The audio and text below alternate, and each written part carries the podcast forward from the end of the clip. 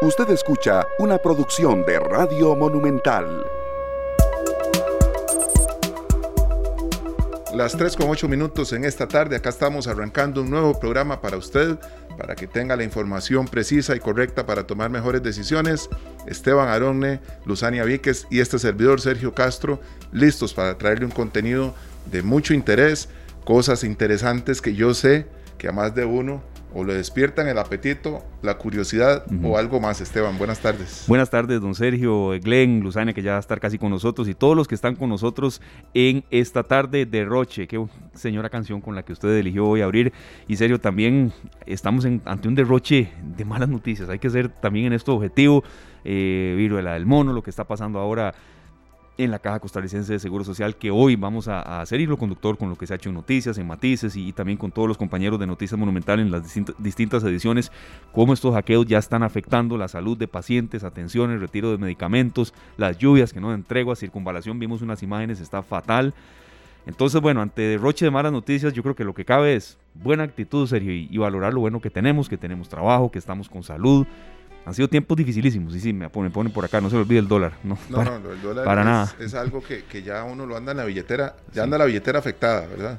Sí. Porque todo, muchos precios van de la mano con el dólar. Claro. Hay mercancías que cambian de precio todos los días dependiendo de cómo está el tipo de cambio. Sí. ¿Verdad? y bueno, ni qué decir de la gasolina. Sí, sí, es una cadena de, de, situaciones que se han generado debido a, bueno, al elevadísimo precio del dólar, lo que está sucediendo en Ucrania y bueno, otras informaciones también que hemos aquí desglosado. Eh, fuimos de los primeros en los que, bueno, analizamos el tema de la viruela del mono. Ya está este caso en Costa Rica sospechoso y que, y está bajo toda la investigación del Ministerio de Salud. Es un tema que también vamos a, refrescar sin alarmar, pero sí, bueno, es bueno conocer lo que los científicos nos tienen. Y hoy tenemos, la verdad, un menú muy variado. Vamos a tener información eh, con nuestros compañeros de noticias, una entrevista de profundidad. Vamos a analizar también... Em, relación entre hackeo, Sergio, y, sobre todo afectación a pacientes y también un tema de arranque que por lo menos rompe un poco con, la monotonía de las distintas informaciones y, que es bueno también eh, promover nuevas eh, industrias de crecimiento económico. Pero bueno, hablemos un poquito de Derroche, esa señora canción que estoy seguro que a Luzania también le encanta. Adelante, don Sergio, con, con Derroche y toda su explicación. Bueno, yo, yo sé que estas son tipo de canciones que cuando Luzania las escucha dice, arrancamos bien. Sí. Vean, compañeros, yo estaba matizadísima, esa es la verdad. Yo estaba matizadísima con ese tema, que ya por cierto tiene sus añitos, ¿verdad? Eh, 29 años para ser exactos. Eh, con razón ya decía yo que tenía sus añitos, sí, porque no me lo tomen a mal, pero yo desde que soy pequeñita me acuerdo de la canción. Yo también.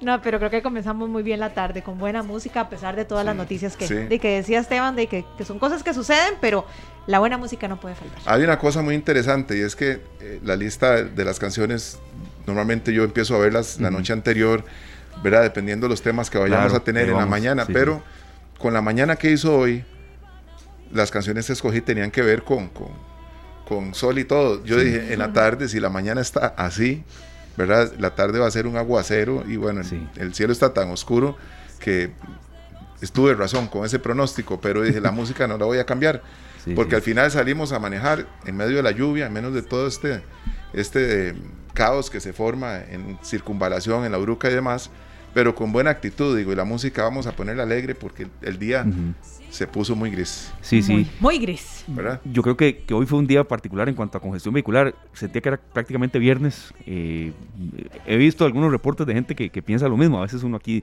pues da una opinión y no es no se tiene que basar en, lo que uno le, pasó en X o Y zona, pero sí el tránsito estaba muy, muy complicado hoy. Vean, compañeros. yo, una, dos por ahí. Yo, yo ahora que venía les cuento que vi un pleito. Eh, a ver, ya lamentablemente, y suena feo decirlo, ya el hecho de uno ver un pleito en carretera no es ah, algo otra nuevo. Vez de estos, de alguien que frena. Pero eh, esta vez fue diferente porque fue un motociclista que le empezó a pegar en el, en el parabrisas y, y, en la ventana a un carro que, bueno, de acuerdo a lo que él dice, se le tiró. Pero a lo que voy es que si este vehículo eh, se hubiera bajado, hubiera presenciado yo quién sabe qué cosas, ¿verdad? Entonces, eh, ¿cómo, yo sé que suena trillado, pero cómo tenemos que, tratar de ser pacientes, de andar con precaución, aunque tengamos que llegar a algún lugar, como, ¿verdad? O sea, yo igual hoy, yo les dije a ustedes, voy compañeros, voy a llegar así como, por lo mismo, porque todo estaba colapsado. Y a veces es mejor llegar así o llegar hasta un poco tarde a no llegar. Entonces, Y para nadie es un secreto que cuando hay lluvia, eh, cuando sucede toda esta congestión vehicular, pues eh, aumentan la cantidad de accidentes de tránsito. Así que paciencia, paciencia y mucha precaución. Hay que tener cuidado porque uno ve lo que la gente hace, ¿verdad? Hay, gente que anda en la calle sin ningún temor, se meten al lado derecho cuando no hay espacio por ahí y, ya uno ve una intención. Tal vez que están dispuestos a ahí pido campo, ahí pido campo o, me, o meto el carro. Exacto.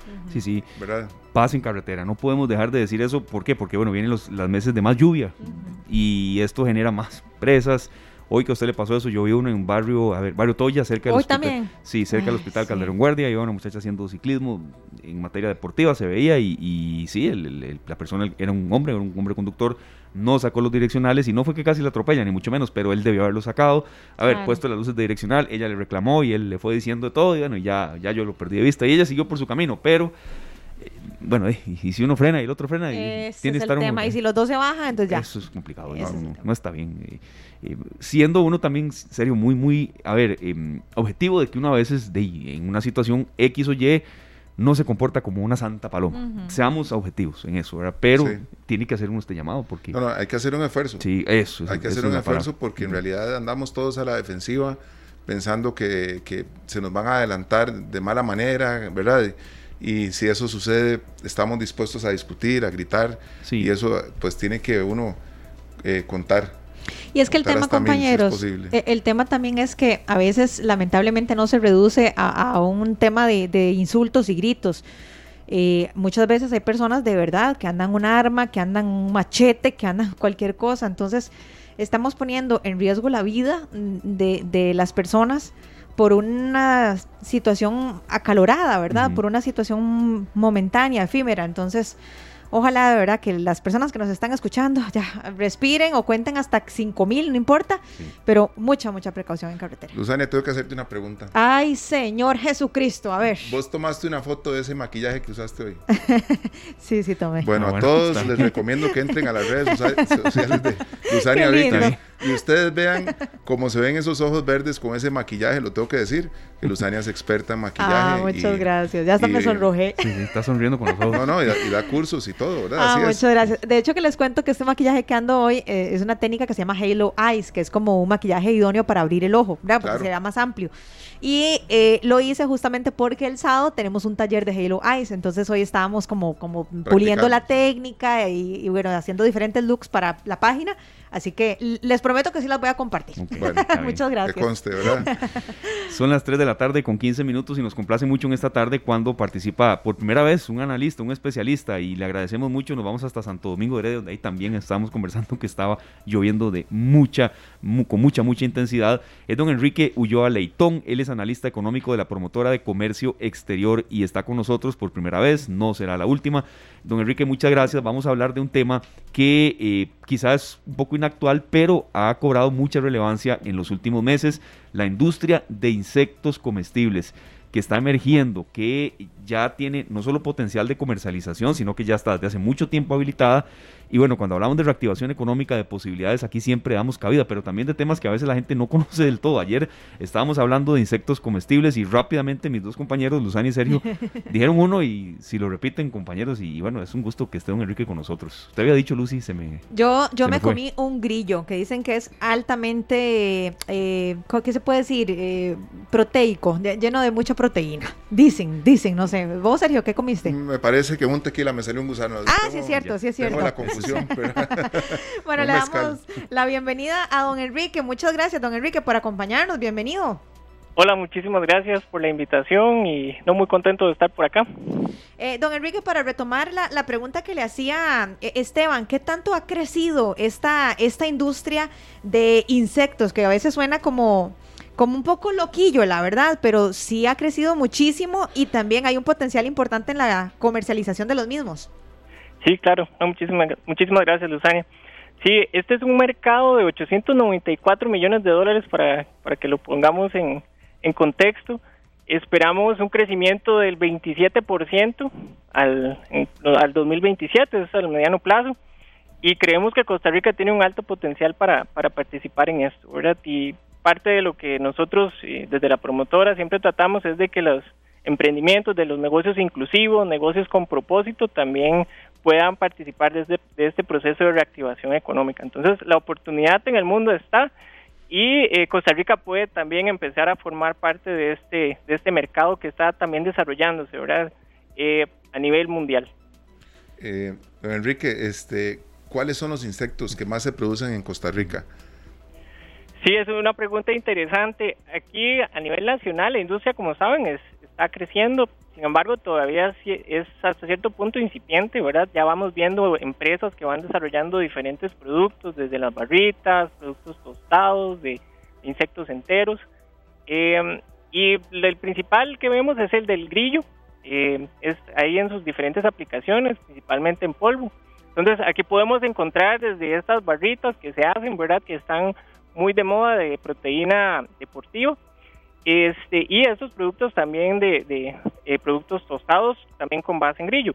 Ahora, también se está desarrollando un nicho bien interesante enfocado en lo que es la parte de consumo animal, ¿verdad? Y aquí vemos eh, lo que es la producción de una de un tipo de insecto que es la mosca soldado negra, la larva de mosca y que se utiliza para, para alimentos animales. Entonces es otro segmento que también Costa Rica está impulsando y que va en línea también con la tendencia mundial de, alimentos y, eh, sostenibles y alternativos a las proteínas convencionales.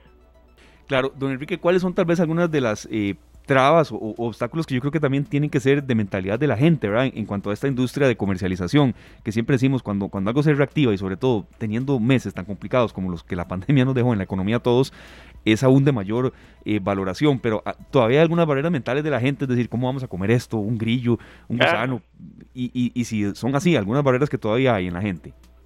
Sí, sí, claro, esto es todo un tema, ¿verdad? No solo en Costa Rica, ¿verdad? Costa Rica está empezando, ¿verdad? Con ese tema de consumo de, insectos a tomar fuerza. En países donde del todo no se consumen, ¿verdad? Y hablamos, por ejemplo, de países del hemisferio norte, Estados Unidos, Canadá, Europa, que tienen una cultura todavía incluso menor en cuanto al consumo de insectos, eh, se ve también que cada vez más las personas, pese a esa barrera psicológica que mencionas, este, igual están en este proceso también de, de, novedad, ¿verdad? De, querer consumir este tipo de productos diferentes eh, con base en, insectos. Entonces, eh, lo vemos también eh, como un tema de que esta barrera psicológica es algo que puede afectarnos en el mediano plazo, pero cada vez más las personas estamos aprendiendo de, la, de, los beneficios que tienen los insectos para la salud humana. Don Enrique, estos productos ya se pueden conseguir, eh, tengo entendido porque se están comercializando, pero la pregunta es en dónde, porque ahora que usted comentaba de los grillos, ¿verdad? Que, que tienen mucha proteína, yo les comentaba a mis compañeros eh, ahora, antes de entrevistarlo a usted, que yo he comido grillos. Bueno, a ver, comido grillos suena como que sí me he comido un montón. Probé dos grillos, ¿verdad? Sí.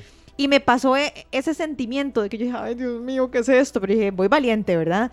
Pero la pregunta es, ¿en dónde se pueden conseguir? Porque a mí, por ejemplo, me los había regalado mi entrenadora. Estaban ricos. Eh, sí, es, precisamente. ese, es, uno de los, de los principales retos, ¿verdad? Que todavía hace falta poder incorporarlo, en, por ejemplo, en supermercados y más, en canales más, eh, más amplios de consumo masivo. Ahorita mucho de lo que se comercializa es a través de gimnasios, precisamente, lo que son, por ejemplo, este tema de las barritas de proteína y los otros tipos de insectos que les mencionaba.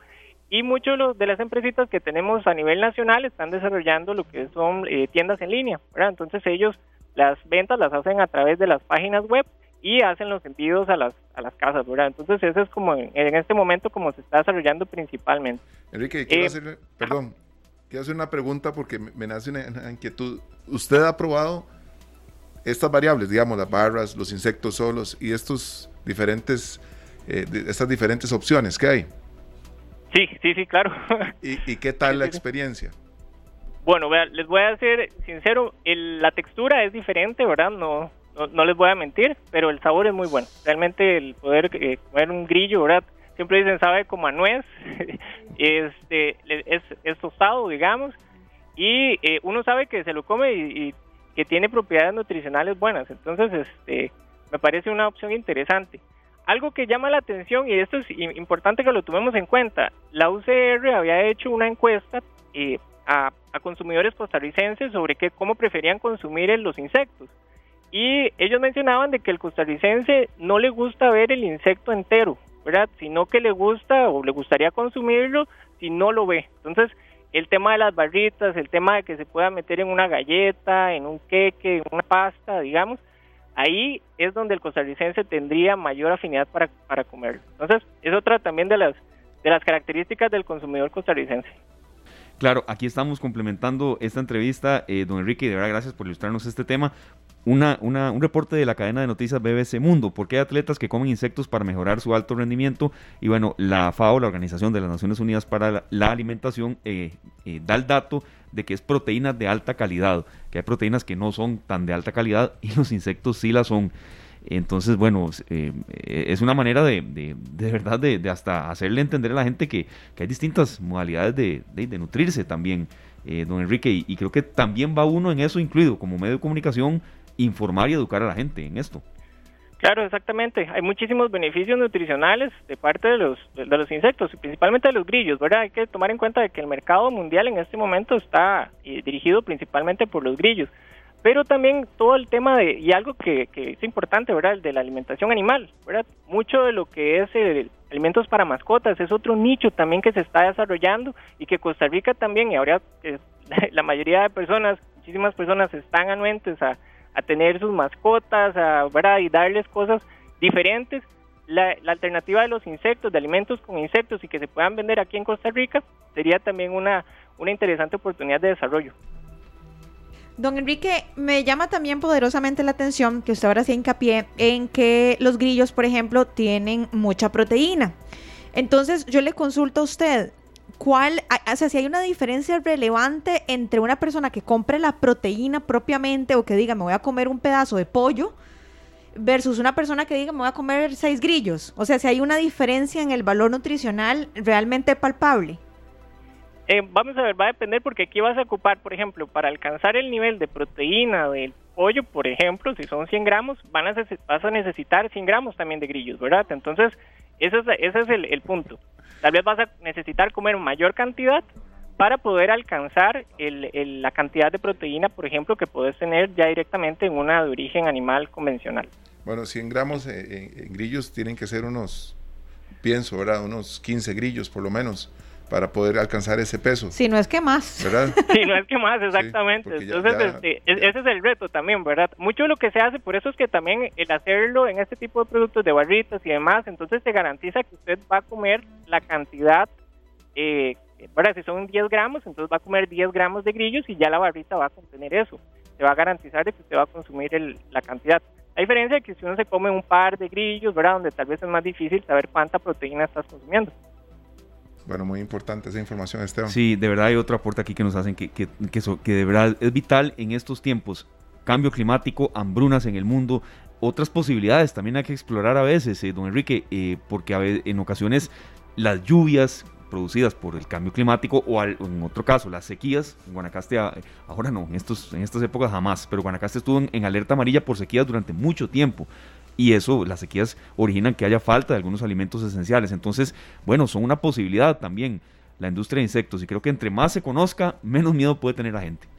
Claro, claro que sí, más bien esto es un tema que las Naciones Unidas lo ven de alta relevancia, ¿verdad? Hay una cuestión que se llaman los Objetivos de Desarrollo Sostenible y ellos dicen, la, la cría de insectos forma parte de esta industria de negocios inclusivos, de economía circular y también como parte de esa búsqueda de opciones para alimentar a las personas. Imagínense que para 2050 se tienen que alimentar alrededor de 9.700 millones de personas, ¿verdad? Entonces vamos a necesitar de ver de qué forma vamos a, poder complementar la alimentación de estas personas. Muy, muy importante esto. Y hay un, hay un tema que eh, conversábamos ahorita que tiene que ver con la gente que se va a poner a, a curiosear con los insectos. Hay que recomendarles qué insectos no comer porque puede que empiecen a agarrar cuanto bichillo ande por ahí caminando. Después andamos agarrando cucarachas con tal de obtener proteína. hay una tendencia. Hay, que tener mucho cuidado. Bueno, algo importante también de, del tema de, insectos, eh, la, transmisión de enfermedades, se llaman eh, enfermedades zoonóticas, ¿verdad? De transmisión de, del, insecto a la persona es, es bajo. Sin embargo, si una persona eh, consume un insecto que tiene una mala manipulación, ¿verdad? Por eso tal vez no nos podemos comer una cucaracha que aparece en la casa, ¿verdad? Ellos tienen patógenos ¿verdad? que nos van a afectar a la salud directamente. Entonces, tienen que ser insectos que tengan o sean producidos bajo condiciones adecuadas eh, de inocuidad para que la persona no, no se vaya a enfermar, no por el insecto, sino por lo que tiene el patógeno ¿verdad? Que, se, que tiene por, por, por un mal manejo que pudiera tener. Perfecto, don Enrique, muchas gracias. Eh, de verdad, el tema lo vamos a ampliar, eh, eh, vamos a darle seguimiento y ver un poco también cómo, cómo evoluciona. Yo creo que como, como siempre, tal vez, ¿qué reflexión quisiera usted dar para que esta industria siga creciendo? Porque tal vez los que producen, los que intentan comercializar los insectos, no es tan fácil, todavía tienen que, luchar contra mucha barrera, pero ¿cuál es tal vez una reflexión final y hacia dónde podemos ir para que esta industria siga creciendo? Sí, yo creo que el país tiene que caminar hacia las tendencias de sostenibilidad. Costa Rica ya está muy bien posicionado a nivel internacional en este tema. Entonces, la industria de insectos forma parte de esto y, Costa Rica tiene toda la parte de biodiversidad, las condiciones ambientales, eh, climáticas también para desarrollar la, la industria. Algo importante también es que estamos viendo a nivel institucional que hay interés de desarrollar los procedimientos, las regulaciones para que sean lo más claro posible. Entonces esto también es una ventaja para, para el productor, ¿verdad? Que eventualmente quiera introducirse a la industria. Eh, está en proceso de desarrollo, pero ya las instituciones que estamos de la mano del productor, de las personas interesadas en la exportación, ya estamos también apoyándoles en este proceso. Entonces, creo que parte de esto es que la industria de insectos va a verse, se ve que en el futuro como con alto potencial y esperamos también que Costa Rica pueda formar parte de esta tendencia. Perfecto, y es, y es un poco la, la, inquietud que teníamos y, y, me surgía una última duda, eh, don Enrique, si, si, no tiene la respuesta no se preocupe, pero ¿habrá alguna estimación como de a cuánta gente genera empleo esto? ¿Alguna cifra? Sé que Procomer maneja mucho datos, siempre que recibimos informaciones de Procomer, promotora de comercio exterior, están plagadas de datos que uno como periodista es lo que a veces refuerza mucho cuando ya un tema lo quiere desarrollar más a fondo como eh, de cuánta gente le da empleo, alguna estimación. Vea, aquí es, es, un tema interesante. La, la, industria es incipiente, como les decía, se está desarrollando, se está formalizando, también todo este tema regulatorio también se está desarrollando, entonces la gente cada vez más se está formalizando. Em, hace un par de años el, la UCR también había hecho una investigación sobre el tema de, de, de empresas, ¿verdad? Había contabilizado nueve. Nosotros ahorita con la actualización del estudio verificamos alrededor de 11 empresas formales. Entonces, tal vez ha crecido de, a nivel de formalización un poquito, pero todavía falta ese, ese proceso de, que las empresas puedan ya cumplir con todo, estos, con todo esto. Estas 11 empresas son eh, pymes, entonces eh, no podríamos hablar de que son miles de empleos, ¿verdad? Estamos hablando tal vez de 100 o tal vez, no, no quisiera dar un número específico porque son empresitas pequeñitas y, están desarrollando este, este negocio. Pero hay que sumar también otras empresas que no están eh, registradas y también desarrollan sus actividades. Eso hay que dejarlo también ahí en, en, en el tapete, ¿verdad? Perfecto. Eh, don Enrique, bueno, no, ojalá que esto siga creciendo. Al fin y al cabo, vendría a representar una entrada bastante importante para el país. Bueno, ya usted nos hablaba de un dato de 894 millones de dólares. Entonces, vemos que aquí hay un, nicho de mercado muy interesante. Así que ojalá que siga creciendo en Costa Rica. Muchas gracias, eh, don Enrique, por atendernos. Con todo gusto y muchísimas gracias por la invitación. No, para servirle, de verdad. Ahí lo vamos a seguir invitando, por supuesto. Claro que sí, no, no, con todo gusto, en lo que pueda colaborar. Muchas gracias. Él es eh, don Enrique Ulloa Leitón, analista económico de la promotora de comercio exterior. Hoy hablándonos de, de, de, los insectos, ¿verdad? Que ahora tienen un potencial de comercialización increíble y Costa Rica es cuna de ese mercado. O sea, imagínense que, que se espera que para el 2027 Em, ya eh, este mercado haya crecido todavía un 50% más. Entonces, asombroso, asombroso. Nos dice Alejandro Quesada Guzmán, estoy verde escuchando esta información. Saludos, gracias, don Alejandro. Y sí, son parte de las informaciones distintas que a veces hay que dar, incluso tomando en cuenta bueno, la duración de hoy del programa, que son dos, dos horas. Y bueno, tenemos mucho tema que desarrollar. 894 millones de dólares, es que es mucho, ¿verdad? Entonces, es muchísimo. Y merece análisis. Hay países, de hecho, que ahora que nos pasaba una fotografía, hay países como México, en donde uno va a un restaurante, un barcito, a comerse una boca, ¿verdad? Y entonces la boquita es un plático con grillitos y limoncito, ¿verdad? Y, sí, pero yo me rehuso también a verle la cabeza y eso. Yo preferiría la barrita mejor. Comerlo sin ver. Ay, sí, no, no, no, no, no. Como dicen, eh, eh, corazón que no no, eh, estómago. Ojos que no ven, corazón que no siente. Sí, pero corazón que no siente. Lo mismo aplica para el estómago, digo yo. y, ahora que nos mencionaban el tema del, cambio climático y la mano al ambiente, una de las razones por las que la FAO eh, impulsa, está tratando de impulsar este tipo de, industria también eh, de gastronomía es, además de su contenido nutricional, porque son una excelente opción para ayudar al medio ambiente. Necesitan seis veces menos alimento que el ganado para producir. Entonces, bueno, es un tema ahí que escudriñar y otra, otra, otra manera distinta también de reactivar la economía. Por supuesto, más que interesante. Yo creo que, que, tenemos mucho que aprender en, términos de gastronomía, sí, ¿verdad? Con estas opciones que, que, se dan en el mundo entero, porque uno ve reportajes de países en donde se comen otro tipo de insectos, ¿verdad?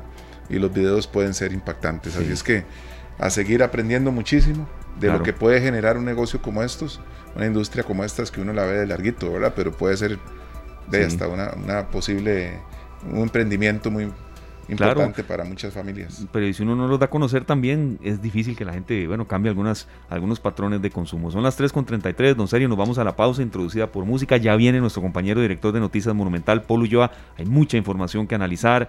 Esto de los hackeos, eh, respuestas de la caja, dudas de la gente, afectación a pacientes y bueno, hoy es un programa en el que vamos a tener de todo, como en botica. Vamos a ir al corte comercial con este artista eh, que se llama Fernando Borrego Linares pero a nivel internacional, a nivel artístico, lo conocemos como Polo Montañés. La canción no la quiero presentar porque necesito que ustedes la escuchen. La hizo famosa Mark Anthony y esta es Flor Pálida. Uy, no sabía que era de él. Bueno, vamos al corte, a regresamos. Las 3 de la tarde con 40 minutos y como decíamos, bueno, es eh, una jornada de muchísima información, de temas eh, álgidos, complejos y sobre todo de mucho análisis y como siempre eh, de expertos que nos ayuden a entender mejor lo que nos está rodeando. Paul yo, director de Noticias Monumental, una semana muy movida en cuanto a noticias. Paul, bienvenido de nuevo. Gracias, muy buenas tardes compañeros. Aquí sí, está bastante movida la semana. Eh, arrancamos con los últimos datos que se saben del hackeo que eh, se están, eh, se acaban de anunciar. Pasamos prácticamente la caja, acaba de decir que nos quedamos, se quedó corta en el diagnóstico. Primero se hablaba de 30 servidores, ya, ya vamos por 800 servidores de los 1500 servidores informáticos que tiene la caja que habrían sido o se habrían visto afectados por este por este ataque violento. Eso sí hay que, hay que reconocerlo, es un ataque muy violento que eh, recibió la Caja Costarricense del Seguro Social la madrugada de este martes. Quiere decir que eh, va, a va a tardar mucho más tiempo la recuperación, aunque en un principio se hablaba de que iba a ser de días, ya ahora pasamos posiblemente a semanas. Así que vamos a tener que irnos acostumbrando nuevamente a, hacer los, las citas en papel, eh, toda la solicitud de diagnósticos, de exámenes, de absolutamente todo va a trabajar en papel, por lo menos durante un tiempo, mientras se logra recuperar esta información que eh, se, tal vez no esté perdida, pero que sí se está diagnosticando más de la mitad de los servidores de la caja. Estamos hablando que es 800 de los 1500, más de la mitad. Son muchísimos, muchísimos. De los servidores de la caja y por lo tanto ya pasamos a, que esta información o que todo el sistema no se va a poder levantar por lo menos en esta semana como se tenía planeado, sino que eh, se va a tener que atrasar un poquito más. Y hay una posibilidad que sean más, más eh, servidores. Existe la posibilidad, por supuesto que existe. Ayer se decía que eran cuántos? 30. Vean ustedes si y ya, ya pasamos, ya estamos hablando de un diagnóstico de 800. Sí, de así que esto eh, está dando mucho de qué hablar. Eh, tanto así que el presidente de la República también solicitó que se investigue a la Dirección de Tecnología de la Caja tras este ataque cibernético, porque, según el presidente, eh, solo 13 computadoras de un programa que había sido donado por España tenían este, este programa preventivo y por qué solo 13 computadoras de la caja tenían ese sistema. Entonces eh, se abre ahora otra vertiente, una investigación eh, sobre el accionar o sobre lo que hizo o no hizo la Dirección de Tecnología de la Caja Costarricense del Seguro Social. Sobre esta situación hay que, hay que enmarcarlo. Bueno, el hackeo de Hacienda posiblemente hoy, hoy lo decía el ministro de Hacienda, don Nogui Acosta, lo decía aquí en Noticias Monumental, es posible, posible que la, la recuperación del Ministerio de Hacienda tarde todavía un mes más. Y ahora se suma la recuperación que debe existir de los sistemas de la caja que tardarán algunas semanas todavía no no precisamos y por eso eh, hemos hecho contacto con don Isaac Rodríguez don Isaac Rodríguez es de eh, del área de eh, vigilancia o de ciberseguridad de la firma PwC. Don Isaac, muy buenas tardes y gracias por acompañarnos. Buenas tardes, un gusto y muchas gracias a ustedes por el espacio. Don Isaac, tal vez que usted nos dé una, una perspectiva un poco mayor de lo que está pasando, porque Costa Rica no está solo en este asunto del ciberataque.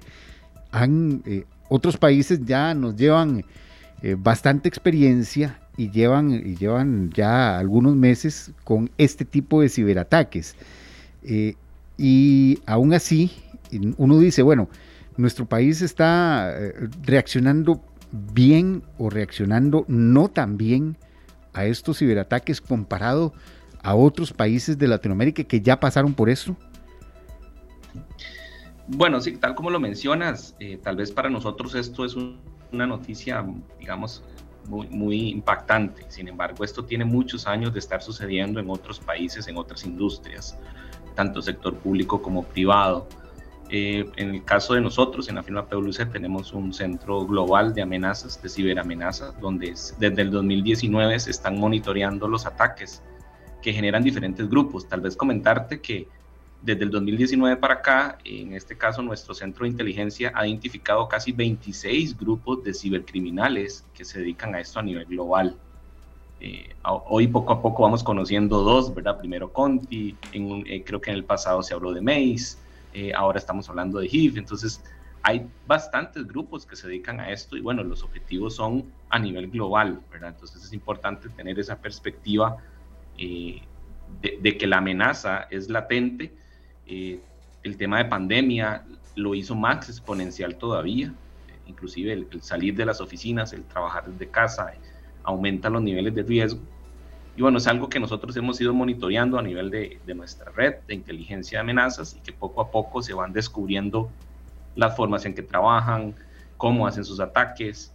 Eh, nosotros tenemos una experiencia en la firma en, que se hizo final, a mediados del año pasado, una situación similar en la de Hacienda, donde eh, la recuperación se llevó casi cuatro o cinco meses, por ejemplo. Eh, un ataque muy similar, eh, donde también se afectó la información y se encriptó. Y dependiendo del tamaño de infraestructura, pues es el tiempo que lleva la recuperación, ¿verdad? Más o menos es un poco el contexto de estas ciberamenazas.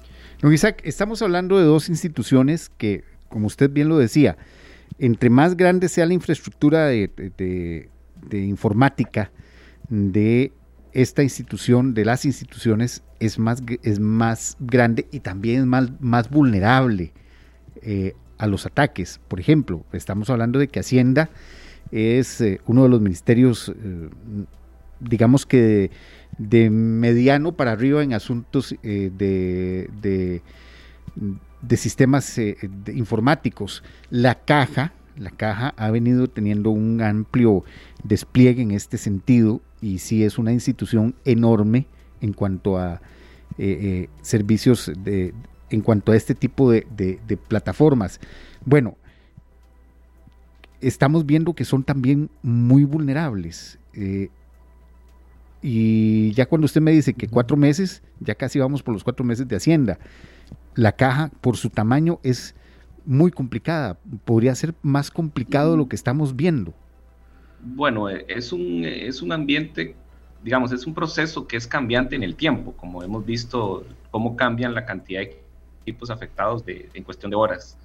Eh, es algo muy incierto, a cómo se va haciendo la investigación interna, se van identificando eh, mayores afectaciones o no. La diferencia es que este ataque, eh, el reciente, es, hecho por un grupo que es más agresivo. Literalmente lo que busca es afectar directamente los servicios, por eso eh, ellos manejan su, su, técnica de ataque hacia afectar y después eh, sobornar de alguna manera para lograr recuperar de una manera más rápida. en este caso, por eso, digamos que es un poco incierto el tiempo porque dependerá primero de las capacidades actuales que tienen las instituciones, del apoyo de sus proveedores para estos temas, de las herramientas con las tecnológicas con las que cuentan para hacer las mitigaciones y qué tanto tiempo se dura eh, en recuperar. Eh, un dato o, algún elemento importante en estos casos es en qué momento nosotros tenemos como la vacuna, como decía creo que el, presidente ejecutivo de la Caja en una noticia, en cuánto tiempo tenemos esa vacuna para poder curar esos equipos. Eh, entre más rápido se tenga la vacuna, pues obviamente más rápido se podrán recuperar eh, los sistemas y la infraestructura tecnológica asociada. Eh, son casos un poco distintos a mi criterio personal. en el caso de Hacienda, pues un poquito más, más lento en la recuperación, pero en este caso me parece que la detección fue oportuna, fue rápida, se identificó el proceso, pero la propagación sí, es cuestión de segundos o minutos donde esa propagación es es casi inmediata eh, a nivel de una infraestructura, ¿verdad? A nivel de redes. Entonces, eh, es un tema de tiempo incierto, como te digo, y depende mucho de qué tan rápido tengamos esa cura, por decirlo de alguna manera, para poder empezar a recuperar eh, nuestros sistemas. y don Isaac, ¿qué experiencias a nivel internacional pueden servirle a una institución o podríamos ver reflejada en la caja? Le, le hago la pregunta, o sea, ¿por qué? Porque la caja maneja una cantidad importante de información sensible de todos los, prácticamente de todos los, de todos los costarricenses. Eh, estamos hablando de asuntos de salud, asuntos de pensiones, eh, de, planillas de, empresas. Eh, son, son datos muy sensibles. ¿Qué dice la experiencia internacional en este sentido? Porque mucha gente dice, bueno, ¿por qué? No esperan a que ya les llegue el rescate y pagamos y ya nos, nos, nos quitamos ese peso encima. Bueno, eh, primero el, rescate, no te va a garantizar de que te van a volver a la normalidad. O sea, es algo que no, no se recomienda por ninguna manera. O sea, eso no es, eh, no es una opción viable, ¿verdad? No debería ser una opción. Eh, ¿qué, ¿qué, hemos visto nosotros a nivel global? que tal vez las estructuras de gubernamentales. Por ejemplo, en Estados Unidos existe todo un equipo especializado en atención de ciberamenazas para todo el sector público del país y los estándares que ellos definen son abiertos, son totalmente públicos, inclusive muchos de esos estándares nosotros eh, en nuestros países, Centroamérica, eh, Sudamérica, tomamos de referencia esos estándares para ser aplicados en las organizaciones. O sea, primero hay un tema eh, de estructura gubernamental ante la respuesta a incidentes bastante robusta. Estados Unidos tiene equipos eh, desde el punto de vista no solo militar, sino también a nivel eh, operativo, funcional, de, de, los diferentes servicios gubernamentales que se ofrecen en todas sus instituciones. Entonces viene una estructura desde arriba bastante fuerte, eh, con multas inclusive asociadas al, ante la pérdida de información, ante la exposición, y donde también se incluye la información sensible. Eh, por ejemplo, también se regula mucho la parte de información médica, también se regula mucho la información relacionada con la energía, eh, porque no es tanto la información de las personas lo que buscan, también es afectar el servicio en sí. Eso se ha visto en Estados Unidos, por ejemplo, cuando se afectan los servicios de distribución de gas o de petróleo eh, por el lado de la costa este, si no me equivoco, que fue la afectación. también se pueden afectar plantas de generación eh, eléctrica, plantas nucleares, o sea, también los temas de energía pueden ser un objetivo eh, de estos ciberatacantes. Entonces, la experiencia que nos lleva es a que poco a poco eso, esa estructura de respuesta y atención de incidentes en el sector público y privado, pues sea mayormente controlado y que tenga una reglamentación fuerte para que en sí las organizaciones cumplan y hagan las inversiones correspondientes, ¿verdad? Eh, es, es difícil porque estamos en un país donde a veces tenemos otras prioridades, tenemos algunas limitantes, pero si queremos tener herramientas, equipos, personas, procesos de clase mundial, pues algo que, es algo que lleva su tiempo, o sea, no es algo que se hace en cuestión de uno o dos años, se lo puedo decir, pero sí es algo que se ha venido trabajando, eh, tengo entendido, y que se han tomado prácticas a nivel internacional. Lo que falta es un proceso de madurez que estas situaciones actuales nos va a llevar a acelerar mucho ese proceso de madurez, la, la preocupación de las, de las compañías, no solo en temas de gobierno, sino también pensemos en las, en las empresas privadas, ¿verdad? que también pueden ser objeto de ataque de este tipo. Entonces también eh, es una perspectiva que hay que considerar y lo que se hace a nivel eh, global es eh, trabajar en conjunto con las instituciones especializadas en la atención de la respuesta. en este caso, nuestro país, bueno, desconozco un poco cómo maneja su relación este tema con otros países. Sé que Estados Unidos nos, ha colaborado en algunos temas, pero no sabemos, hay muchos otros países que han pasado por esto. Colombia, Brasil, Perú, eh, en la Unión Europea también hay muchos países que, que han pasado por esto hace mucho tiempo y que también es algo que tienen bastante maduro. Don Isaac Rodríguez de la firma PwC, le agradezco mucho que nos haya atendido y nos haya dado un poco, por lo menos una dimensión sobre este asunto del ataque cibernético. Le agradezco eh, nos haya eh, dado un poquito más de ejemplos sobre cómo está esta cómo seguirle el pulso y tomarle la temperatura a, este, a esta situación. Muchas gracias. No, no, con mucho gusto y esperemos que, poco a poco vayamos recuperando nuestra estabilidad en todos estos temas. Eso esperamos. Sí, sí. sí. Gracias, don Isaac. Bueno, como veíamos, ya la situación en, en la situación de la caja se complica un poco y la situación en el Ministerio de Hacienda, por lo menos ya eh, se ve posiblemente. Se ve una luz. una, luz, al final del túnel. Urgente, ¿verdad? Urgente. nos estaba escribiendo por acá y, ya tenemos el aval de, decir quién es y demás. Es Marco Alvarado Ruiz, eh, cardiólogo del Hospital de Alajuela. Nos agradece la información y tips que hemos estado dando en esta tarde. Eh, usted incluido, Paul, por supuesto, como le dije, ha sido muy complejo el día por el hackeo a la caja y, por ejemplo, lo de los medicamentos anotados en papel que lo están haciendo, siguen adelante. Es muy complejo atender a los pacientes de consulta y los hospitalizados por esta situación. Excelente, bueno, excelente el programa y siempre nos escucha, dice la programación de Radio Monumental, pero que... Eh, bueno, es que están haciendo eso en el Hospital de la Juela, por ejemplo, también ahí, ese ayer no lo mencionamos, es él que nos escribió a nosotros y le agradecemos mucho a don Marco, cardiólogo de profesión, eh, que se están recurriendo al papel ya también en otros centros médicos distintos a los que dijimos ayer. Sí, ya prácticamente eh, todos los hospitales están funcionando con, eh, volviendo al expediente, a cómo se manejaban los expedientes antes. Claro. Bueno, esto, eh, y sí, una recomendación, esa es la recomendación más importante, de que si usted tiene una cita programada para estos días, para que le entreguen medicamentos, para que usted que lleve un tratamiento, por ejemplo, los que los que tenemos un tratamiento de hipertensión que tenemos que ir todos los meses a pedir que nos manden la, la la medicación. La, medicación, bueno, sí.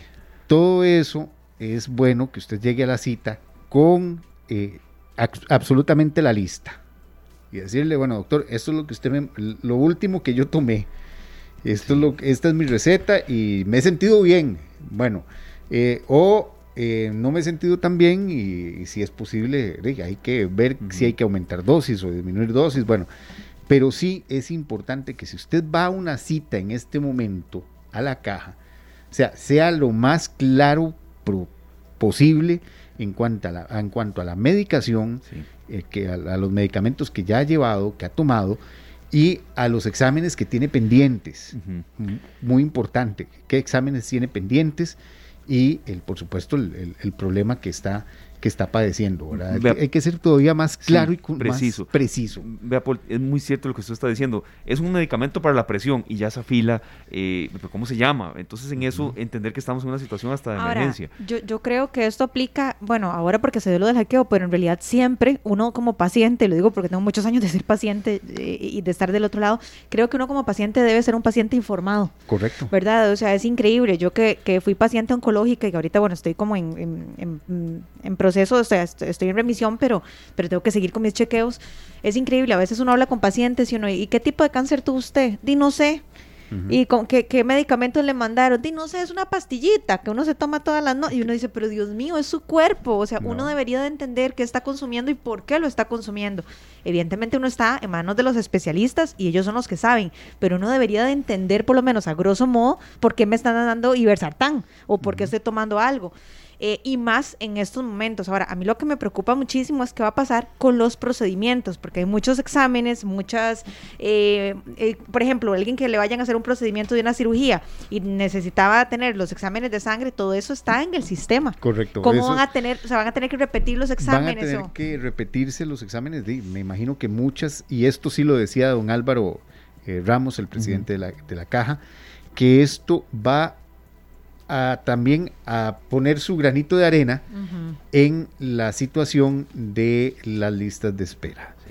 Esto eh, en este momento no lo estamos dimensionando tan bien, pero si lo sumamos a la situación de pandemia que ya disparó el asunto de las listas, ya veníamos con problemas por las listas de espera. La pandemia nos pega otro golpe por las listas de espera y las hace crecer aún más. Y ahora, este hackeo nos va, a, nos va a poner las listas de espera de muchas especialidades todavía a un punto, cuidado si no inalcanzable. Sí, Así importante.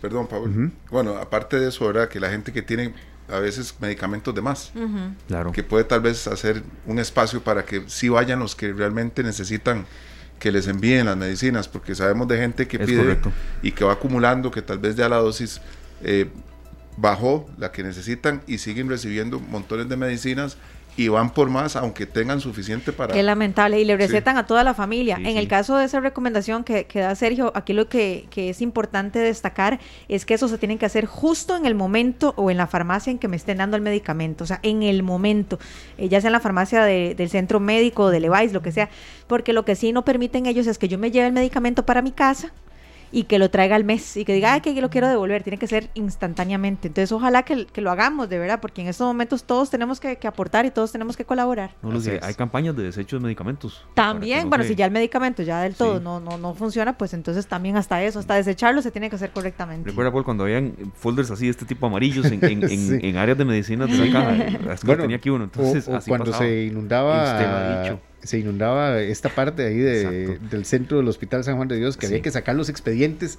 y son esas, esas filas de expedientes. O sea, eh, estamos volviendo a la época del papel. Sí, bueno, tenemos que, eh, debido a este ataque. Pero entonces, uno como asegurado también tiene que tratar de colaborar en lo más que se pueda. Es cierto. Eh, o sea, el empleado, la secretaria de la caja que está ahí, no tiene la culpa de todo esto.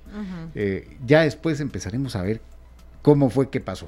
Pero por ahora, por ahora yo creo que hay que poner un granito de arena entre todos y tratar de sacar adelante a esta institución que eh, es nuestro baluarte y es, la, es única es única. Sí, vea, perdón, Paul y compañeros, es que el cardiólogo del Hospital de la Juela nos está escuchando y nos está diciendo algo de verdad muy cierto. Marco Alvarado Ruiz, gracias, doctor, de verdad. La mayoría de los pacientes, y por razones burocráticas y de tiempo de consulta, no están bien educados y no saben para qué son los propios medicamentos que se toman. Y eso dificulta nuestra labor en situaciones como esta que se necesita estar con todo claro. Tiene toda la razón el doctor. Sí. De verdad. Y si yo tomo medicamentos, bueno, yo tomo un medicamento para la ansiedad, no tengo ningún problema en decirlo, y, pero no, si no sé ni cómo se llama, no puedo llegar ahí a la, a la ventanilla y decir, es un medicamento para la ansiedad, muchacho, hay siete.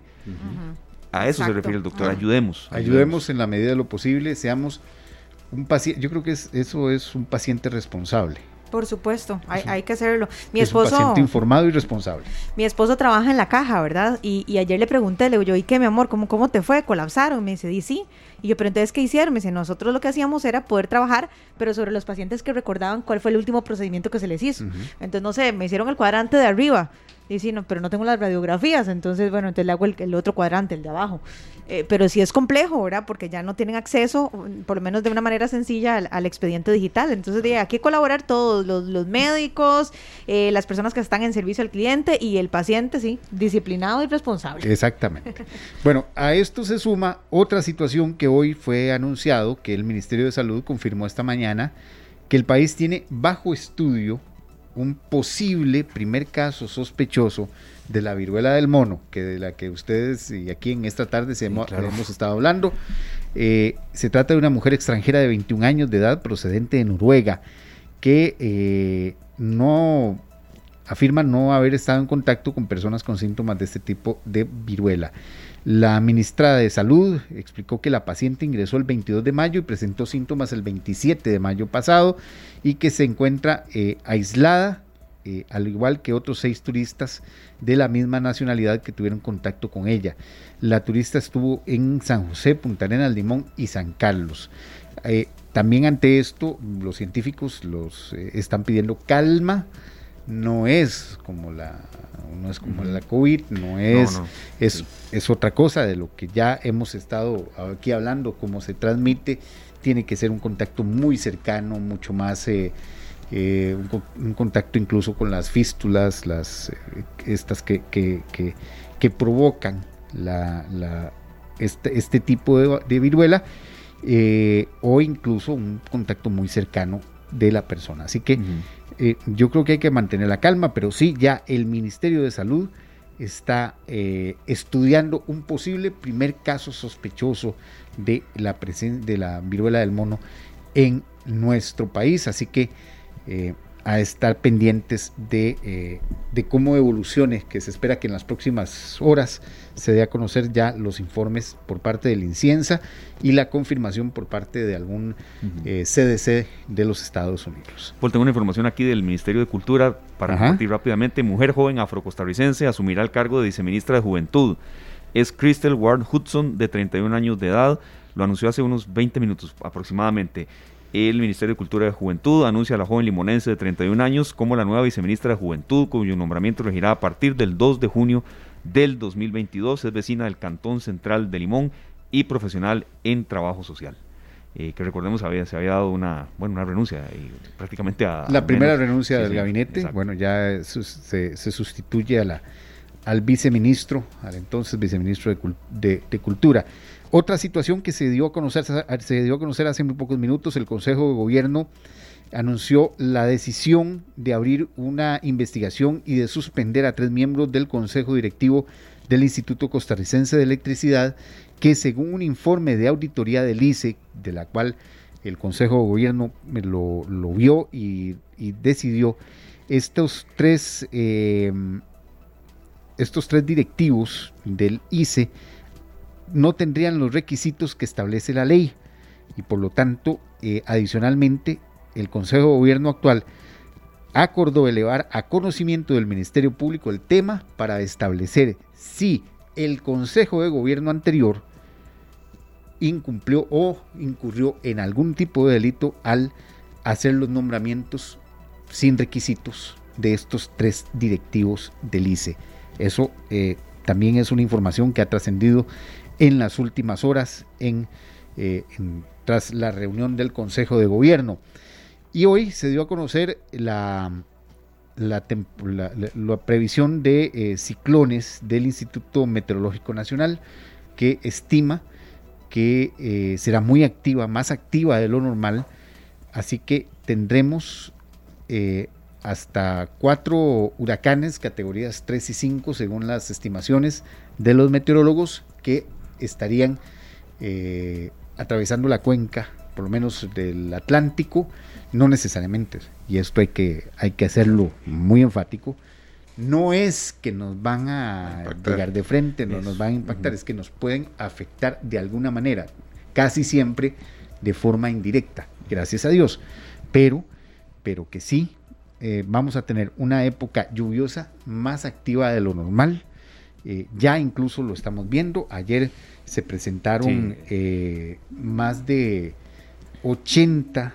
80 eh, condiciones de inundación y ya en este momento, en este momento hay problemas en la zona sur del país. Estoy, tengo reportes de que en Golfito, en Río Claro de Golfito, hay grandes problemas en cuanto a, la, a, las inundaciones.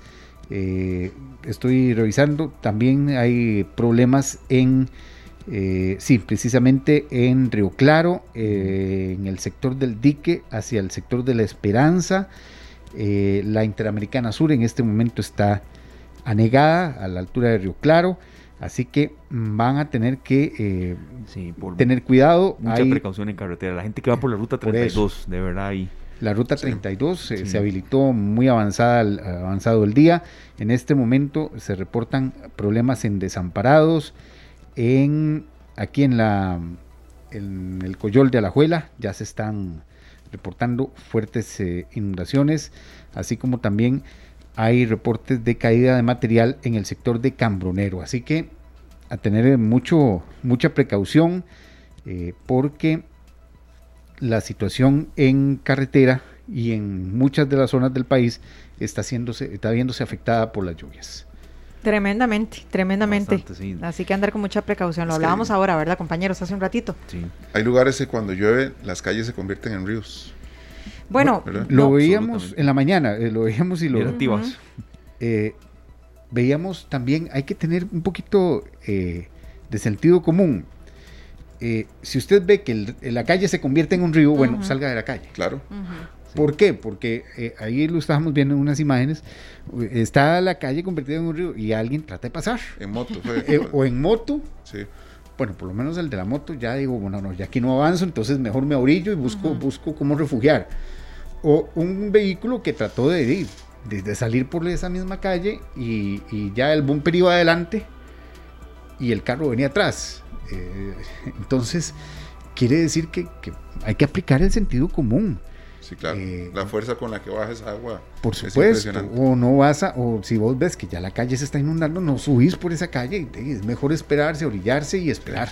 Y también a veces sucede, y lo digo porque, por ejemplo, la gente no me deja mentir, en el sector de Atillo, circunvalación, también ahí por la Y, además, a, la altura de donde está el lago, ahí en la Y, ahí colapsa. Ayer había un río por ahí. ¿Y cuál es el tema? Que uno ya va incorporado en carretera y de repente aparece el río.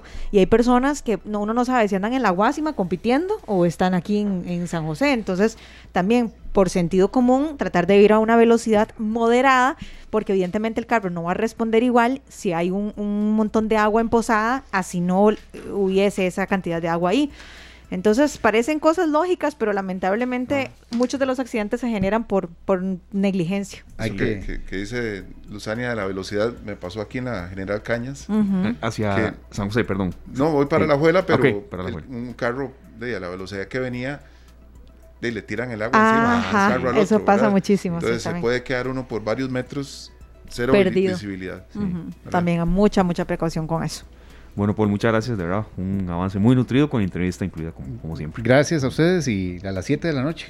a las 7 estaremos. con más noticias. Por supuesto. Si nos quiere acompañar ahí arriba en sintonía, nos va a atender don Marvin Atencio Delgado. Él es el secretario general de Ciprosimeca, el Sindicato Profesional de Ciencias Médicas. Escuchar un poquito más de afectación, pero específicamente a pacientes con todo esto de hackeo. Eh, ayer lo logramos terminar de amarrar así periodísticamente el término para hoy. Y nos tiene mucho dato. Correcto.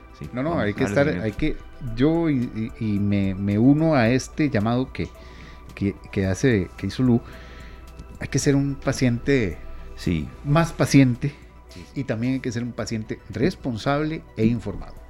Informado, eso es muy cierto, de verdad. A veces no sabemos, no conocemos ni a ciencia cierta qué padecimiento tenemos y cómo queremos curarnos entonces. Y les voy a decir una cosa, y es una realidad. Eh, a como hay doctores que, que, no tienen problema en que usted sea un paciente informado, hay doctores eh, que Dios guarde, ¿verdad? Usted les haga una pregunta, ¿verdad? Si era mi oncólogo, Dios guarde, usted le preguntara algo porque casi que le sacaba ahí la varilla, ¿verdad? Pero de, de, de, ahí, que, salado. Que, el, doctor es, es él y no uno. Eh, ah, sí, no, él me dijo, él me dijo, eh, usted tiene que depositar su confianza en mí, pero yo soy uno de los mejores oncólogos de este país. Entonces no crea todo lo que lee en revistita perfil, me acuerdo que me dijo. Pero le digo, bueno, pero yo necesito entender qué se le está haciendo a mi cuerpo y por qué, y por qué en esas dosis. Y su responsabilidad como médico es explicarme. Tenía una alta dosis de amabilidad el señor. Uh, una, dulzura andantera. Pero bueno, el punto no es ese. El punto es que yo creo que uno como paciente, en tanto haya eh, un ambiente de respeto, uno puede preguntar por qué estoy tomando ese medicamento, en qué dosis la estoy tomando, cuánto tiempo lo debo tomar. O sea, uno debe estar informado. Entonces, bueno, hacemos ese llamado también para, para todos los pacientes que nos están escuchando. Así es, son las 4 con 12 minutos, nos vamos a una breve pausa comercial, don Sergio, y tenemos mucho, pero mucho más para compartir con todos ustedes en esta tarde de hoy. Bueno, invitada en, esta tarde por primera vez Vanessa Martín Mata es una cantante española nacida el 14 de noviembre de 1980, una voz espectacular, una intérprete espectacular. Ella es cantante, poeta y compositora. La canción se llama Ya no más. Espero que les guste. Ya regresamos.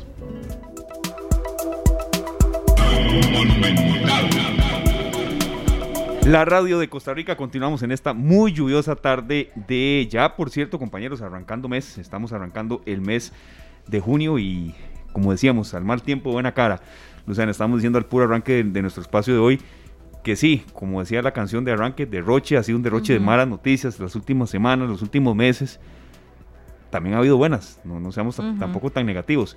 Pero bueno, al mal tiempo buena cara, queda ponerle buena actitud y valorar lo bueno que tenemos también. Yo creo que como seres humanos tenemos esa capacidad de, ver también o enfocarnos en, en las bendiciones que tenemos, ¿verdad? Y, y el hecho de que uno pueda respirar, si tenemos un trabajo, si tenemos salud, por Dios, ahora que estábamos hablando en el corte comercial de la salud.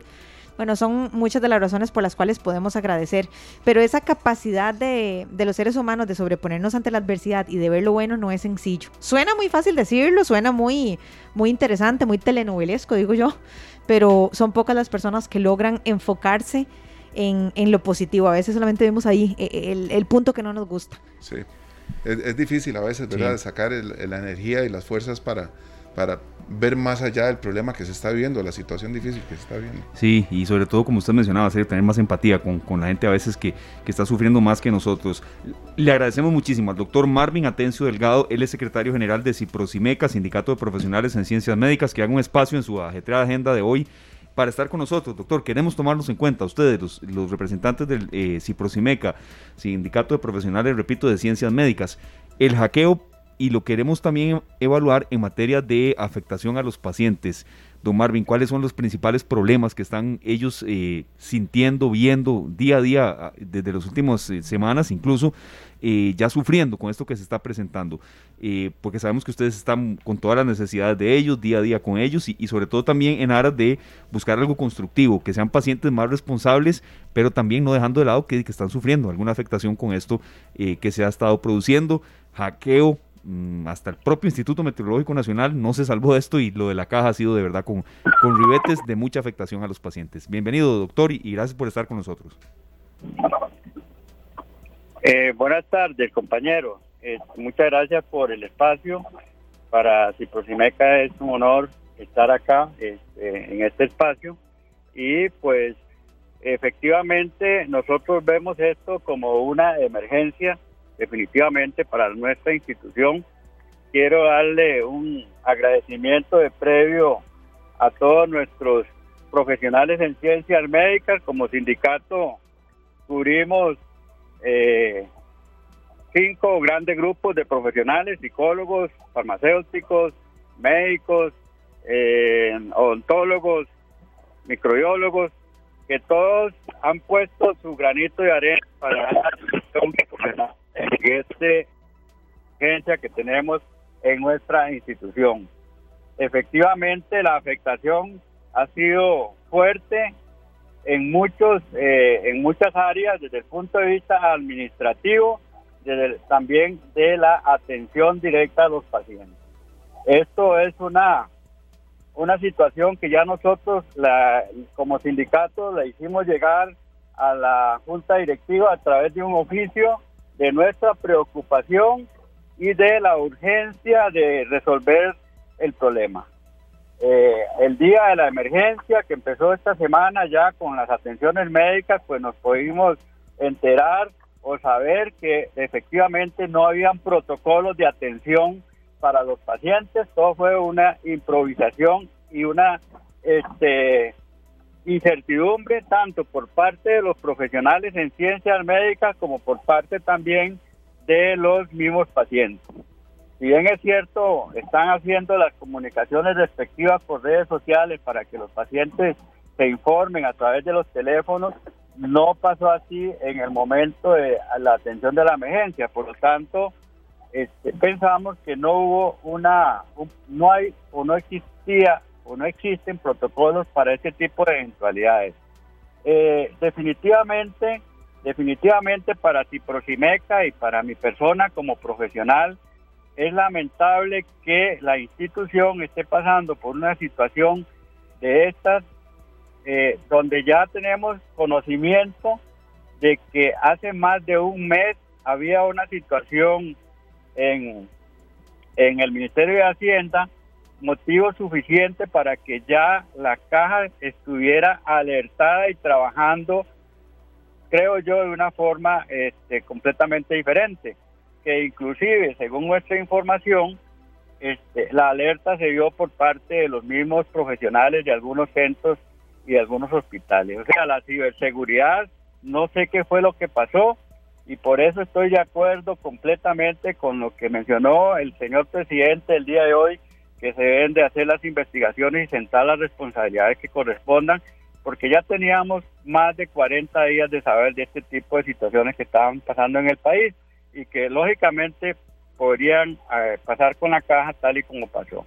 La afectación desde el punto de vista médico, la afectación desde el punto de vista administrativo, a pesar de que los eh, médicos y compañeros de otras profesiones como los microbiólogos han hecho un intenso trabajo para que los pacientes este, tengan la atención que corresponda. Eh, no ha sido la más adecuada por cuanto no se cuenta con los expedientes, no se cuenta con las historias, con los medicamentos. Si bien es cierto, los médicos están en la obligación de explicarle las, los diagnósticos y los cuidados y los medicamentos que tomar, tal y como lo mencionó eh, su compañera de cabina hace un momento, pues sí se hace, pero también en estos momentos de emergencia es muy arriesgado para los diagnósticos y el tratamiento que se le dan a los pacientes. Y aún peor también, además de que se están afectando las atenciones, porque no se está dando una atención al 100% por falta de un expediente médico, por falta de las recetas que todas se hacen en línea, a la hora de la hora no había la suficiente papelería, las suficientes eh, expedientes, digámoslo como se acostumbraba antes, para atender, sino que se están atendiendo con, con hojas, la cual puede poner en riesgo la práctica profesional, puede convertirse en una malpraxis. Eso tenemos que tener mucho cuidado los profesionales que están en, la atención, tal y como se está haciendo, de tal forma que se le dé la atención lo más eh, integral y lo más clínicamente posible. Eh, hay jefes que se han aprovechado también, eso tengo que denunciarlo y gracias por darme la oportunidad. Por ejemplo, el jefe de pediatría del hospital de Punta Arenas menciona a los pediatras que es obligación haberles explicado a los padres de familia sobre los diagnósticos que se les dieron a los niños y que si los niños no lo saben, pues ya es culpa del pediatra. A ver, situaciones como esas, que en lugar de venir a mejorar el ambiente, puede más bien empeorarlo, a pesar de todo el esfuerzo que están haciendo los profesionales en ciencias médicas para que este trabajo y para que el paciente, que es nuestra razón de ser, eh, reciba la atención lo más eh, efectivamente posible. También desde el punto de vista administrativo, que es el otro problema que vamos a tener, y es que no se están haciendo, por ejemplo, eh, todo lo que es trámite de pagos extraordinarios de los enfermeros, de los médicos, van a, vamos a, tener problemas probablemente en esta situación porque no hay papelería y todo se estaba haciendo en físico. Y aún más, este, también le duele a uno mucho cuando llegan pacientes, como me pasó ver el día de hoy, que vienen a eh, reclamar, por ejemplo, la la mm, eh, certificación de las incapacidades, el visto bueno de, las incapacidades. Y hay pacientes, como lo vi hoy, con una, un usuario que llegó, este, que no se le está dando el visto bueno y depende de ese dinero para pagar su pensión. Por lo tanto, está hasta en riesgo también, en este caso, de apremio corporal. Claro. Entonces, como ustedes ven, la afectación es desde el punto de vista administrativo, y también desde el punto de vista de la atención a los pacientes. Doctor, una consulta, una consulta, porque hemos pasado dos años y tres meses ya con el tema de la pandemia, que pues uno siente que va saliendo y cuando ve los números y las cifras diarias, no hemos salido. Ha habido mucho estrés a nivel de hospitales y todo el sistema médico del país y se suma a esta situación. ¿Cuál es el llamado a los pacientes. Sabemos que ellos también están estresados porque pues, llegan a, sus citas o a recoger sus medicamentos y no ha sido tan fácil el, poder realizar estos trámites esta semana. ¿Cuál es el llamado a los pacientes? Porque sabemos que el estrés se ha apoderado de, todo el sistema médico de nuestro país. Bueno, los médicos y los profesionales en ciencias médicas en general han venido en una forma permanente por un tiempo largo, como usted lo menciona, bajo presión de todo tipo, eh, atendiendo la pandemia. Y gracias a Dios hemos salido adelante con toda esta situación. Sin embargo, sí, eh, en, esta emergencia que yo llamo en estos momentos en la institución y que creo que ya debería haberse trabajado desde hace más de 40 días en el asunto y no se hizo, y es lo que le estamos pidiendo a la caja, a la junta directiva, que active o que actúe de forma inmediata en solucionar el problema, pero también los pacientes, por lo que he visto hasta el momento, han sido comprensivos en el sentido de tener paciencia, de tener eh, tranquilidad y que los que van a consulta pues tengan esa, esa tranquilidad, esa paz, donde sea posible, de colaborar con el cuerpo médico, con los profesionales en ciencias médicas, que estos van a hacer todo lo posible para darle la atención que se requiera, de la forma mejor que se pueda. Eh, que colaboren con, los medicamentos, con los que tengan guardados sus, sus, recetitas por ahí, por lo menos para tener una, una impresión de qué es lo que está tomando el paciente y eh, hacerle la receta respectiva para que no tenga sus problemas en sus enfermedades crónicas.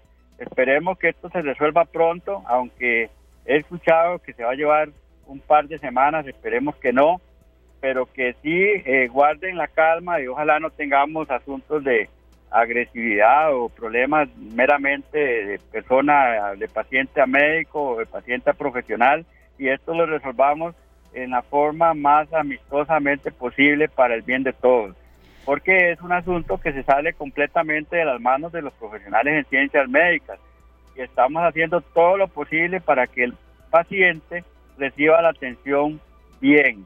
Eh, tenemos limitaciones de laboratorios, tenemos limitaciones para ultrasonidos, para radiografías, todos esos asuntos se venían haciendo en línea y actualmente no se puede. Entonces, el médico tendrá que hacer los diagnósticos, las valoraciones, las evoluciones que correspondan con lo que tenga a mano, con su historial clínico, con el examen físico y eh, de tal forma que el paciente se vea lo menos afectado posible.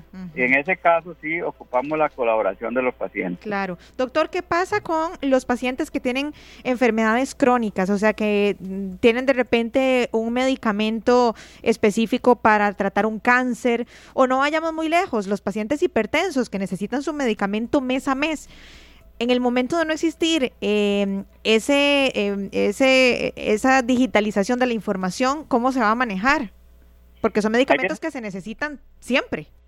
Ahí es el conflicto y por eso siempre nosotros hemos denunciado a la caja y lo tenemos por escrito sobre la, eh, la importancia de que se tengan registros eh, adecuados de esos de esas este, atenciones digamos físicas que es lo que no vea usted por ejemplo ahora con esta emergencia ni, ni siquiera hay para hacer las incapacidades correspondientes ni siquiera tenemos este digamos los talonarios en físico. Porque por qué porque las incapacidades todas han sido digitales y desde hace rato entonces ya la caja prácticamente se ha estado olvidando de las recetas en blanco, de las recetas en físico, de las incapacidades y todo lo demás. Pero bien, eso ha estado resolviendo. Los EVAIS, los equipos básicos de atención integral, que son los que tienen que ver con atención de enfermedades crónicas, han sido, este, eh, digamos que yo diría que eficientes en el, en el, en el tratamiento de los pacientes crónicos.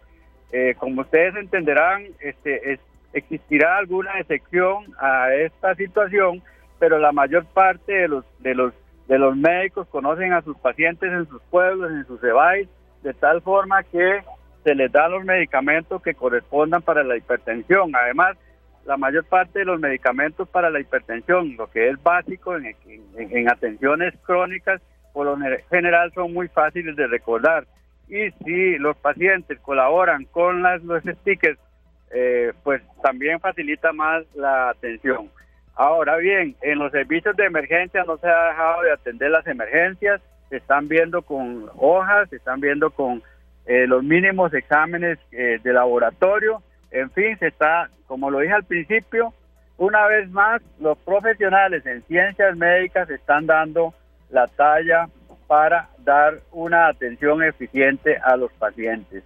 Con todas estas limitaciones, yo digo que los profesionales en ciencias médicas, una vez más, están dando la atención de lo mejor que se pueda para que los pacientes tengan sus tratamientos y no entremos en complicaciones. Servicios de emergencias, con todas las limitaciones, están atendiendo sin, ningún, sin ninguna dificultad, más que el asunto de la no, no utilización del expediente digital. Todo se está haciendo a mano y con hojas este, no con expedientes clínicos, porque muchas veces ya el expediente no está, este, pero sí con las hojas respectivas. Que como le digo, ese es un gran riesgo que está, que está corriendo el profesional en ciencias médicas de, de tener o producir una malpraxis por falta de la información de un expediente. Pero eso queda a criterio de cada profesional y de acuerdo a su experiencia y de acuerdo a su a su haber clínico para resolver la situación del paciente que se le presente al frente. Perfecto, don Marvin, le agradecemos este balance que nos hizo, perfil que está sucediendo también en clínicas eh, regionales, periféricas, en, parte de emergencias, que eso a uno le preocupa mucho, y ahí estaremos en contacto, creo que a no aflojar y también a pedirle a los pacientes, eh, bueno, es difícil, eh, tolerancia, empatía o paciencia, pero también que den información útil cuando ya se desplazan a los centros de salud, también precisa sobre todo, Doctor, muchas gracias, don Marvin. Yo, le agradezco la oportunidad que nos da para explicarle a la, a la, comunidad, a los radioescuchas, que, que efectivamente nosotros, todos los profesionales en ciencias médicas, estamos haciendo un esfuerzo porque nuestro deber y nuestra obligación es cuidar por la salud de todos los costarricenses. Y en ese sentido, pues vamos a seguir siempre en la lucha de tal forma de que se dé la atención lo mejor que podamos. Perfecto, doctor. Bueno, le agradecemos muchísimo y ahí lo vamos a estar molestando próximamente. Muy amable, que tenga un lindo día. Igualmente para todos ustedes y los que nos están escuchando. Gracias. Muchas gracias, muchas gracias, doctor. De verdad que sí es interesante poder conocer todas las aristas. Eh, don Marvin Atencio Delgado, secretario general de CIPROCIMECA, el Sindicato de Profesionales de Ciencias Médicas. Y bueno, tenemos una información muy importante para vos. Recordad que podés comprar y ganar con Kimby, la gran promoción de Kimby, que bueno, nos tiene a todos emocionadísimos. Si vos compraste y ganaste una orden de compra, bueno, muchísimas felicidades. También te invitamos a realizar tu canje en la sucursal más cercana en tienda Monje. Y es que podrás llevarte artículos buenísimos, artículos increíbles.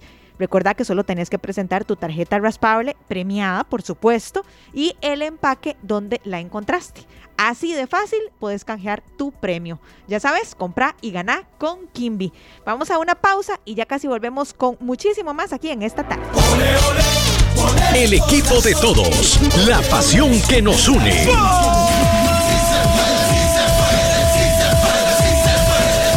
Costa Rica, Nueva Zelanda. No hay más allá. Datos, noticias y particularidades de un decisivo encuentro. Con la Cele en Qatar. En esta tarde. ¡De mi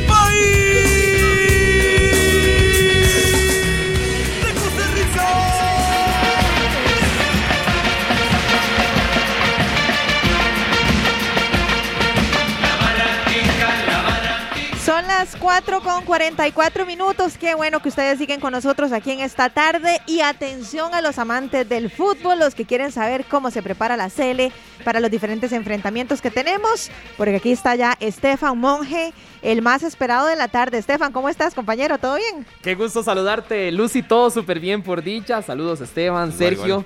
Y todos los oyentes de esta tarde con información correcto de la selección nacional. Ya 13 días para ese repechaje intercontinental. Y bueno, les comentamos que hace cuestión de dos horas habló el técnico Luis Fernando Suárez vía Zoom desde Ciudad de Panamá. Ahorita la selección está por allá, van a concentrarse de cara al partido de mañana. Pero se refirió a la situación que vive Brian Ruiz, el volante de Liga Deportiva Alajuelense que recordemos que dio positivo de COVID-19 luego de que se hicieron pruebas de antígenos el lunes pasado. Él se encuentra en su casa, está en periodo de aislamiento, pero dice Suárez que a este momento, si no surge otra circunstancia médica, Brian Ruiz sí podrá viajar con toda la delegación a Qatar este próximo lunes. Así que vamos a escuchar al técnico Luis Fernando Suárez acá en la radio de Costa Rica.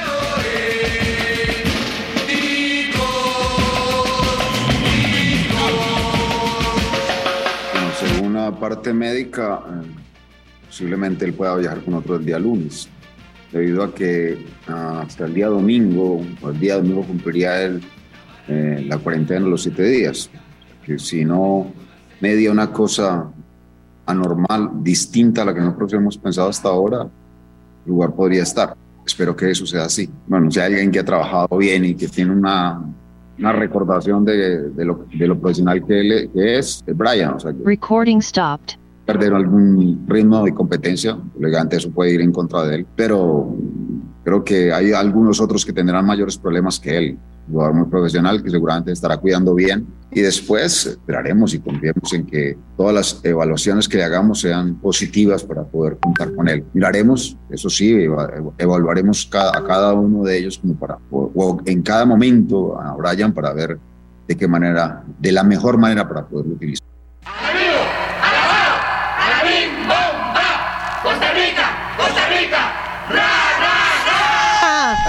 Glenn, ¿por qué me cerró el micrófono si yo quería cantar?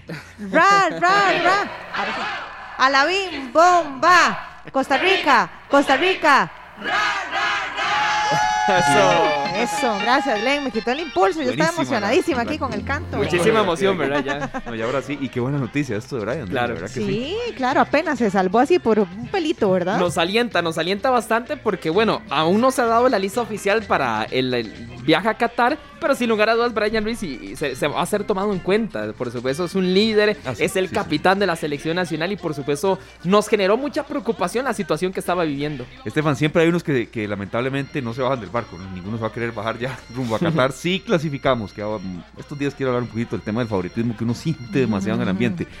Pero hay unos que definitivamente si se supera Nueva Zelanda no se van a bajar jamás.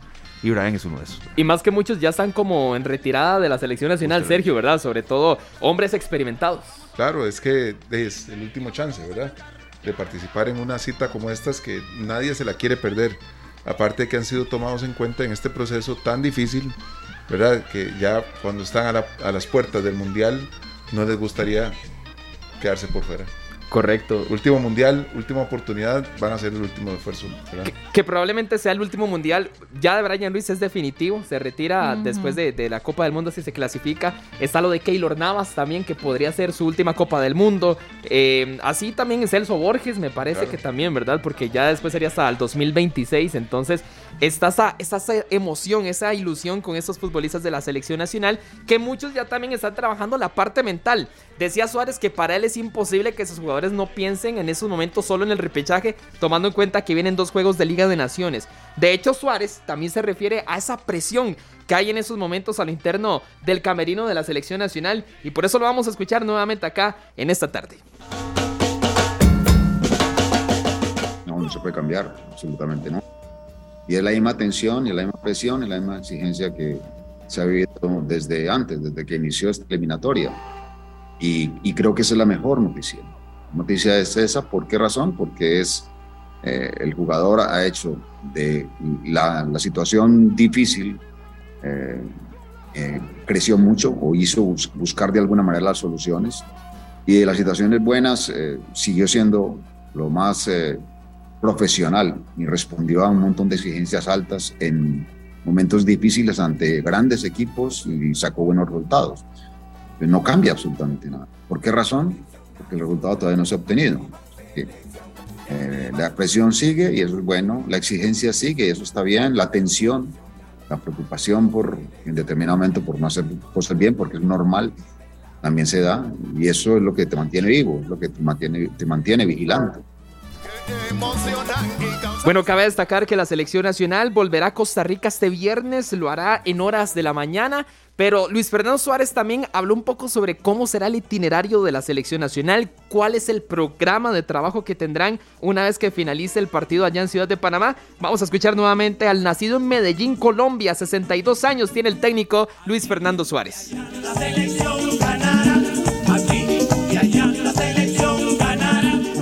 Yo creo que el trabajo hasta el día lunes, en estos dos ah, días, en estos dos partidos, perdón, hay muy poco tiempo, ah, solamente es recuperación y descanso para, el siguiente encuentro. Jugamos el, día jueves, en la tarde, estamos viajando en la mañana el día viernes, seguramente haremos un trabajo de recuperación el viernes. En la tarde, el sábado haremos un trabajo muy suave, donde ahora trabajamos pelota quieta básicamente. El domingo el partido es muy temprano, a las 11 de la mañana. O sea que casi que lo que uno tiene que estar pensando es jugar, descansar y jugar, no más. Y el día lunes ya estamos viajando a Qatar después de las horas del mediodía, si mal no estoy. O sea que básicamente es eh, apuntarnos a que todo lo que hicimos durante todo este tiempo eh, sea lo que podamos aplicar en estos dos encuentros y luego cuando ya lleguemos a Qatar enfocarnos definitivamente en, lo que es eh, Nueva Zelanda, aunque ya lo hemos hecho reiteradamente porque hemos trabajado mucho en ese sentido. 4 con 51 minutos de la tarde, mucho trabajo de recuperación, mucho descanso. Será el itinerario de la selección nacional de cara al partido contra Martinica y sobre todo también pensando en el repechaje contra Nueva Zelanda. Que por cierto, selección que ya está en España, están concentrados. El domingo tendrán fogueo contra Perú, allá en Barcelona. De hecho, el técnico neozelandés Esteban Denny ya cuenta con toda la nómina, así que ya están totalmente concentrados allá en territorio español. Sí, Estefan, yo estos minutitos que nos quedan quería aprovechar para que la gente vaya al estadio el próximo domingo y también, eh, a ver, confiamos en, el material que tenemos, en la dirección técnica, en esa comisión que ha dado sus resultados también. En materia de puntos no se puede negar, pero con el favoritismo. Siento que ya se está hablando mucho de, de Qatar, y perfecto, sí, o sea, pero como que ya el escollo lo superamos, nos falta Nueva Zelanda, ¿verdad?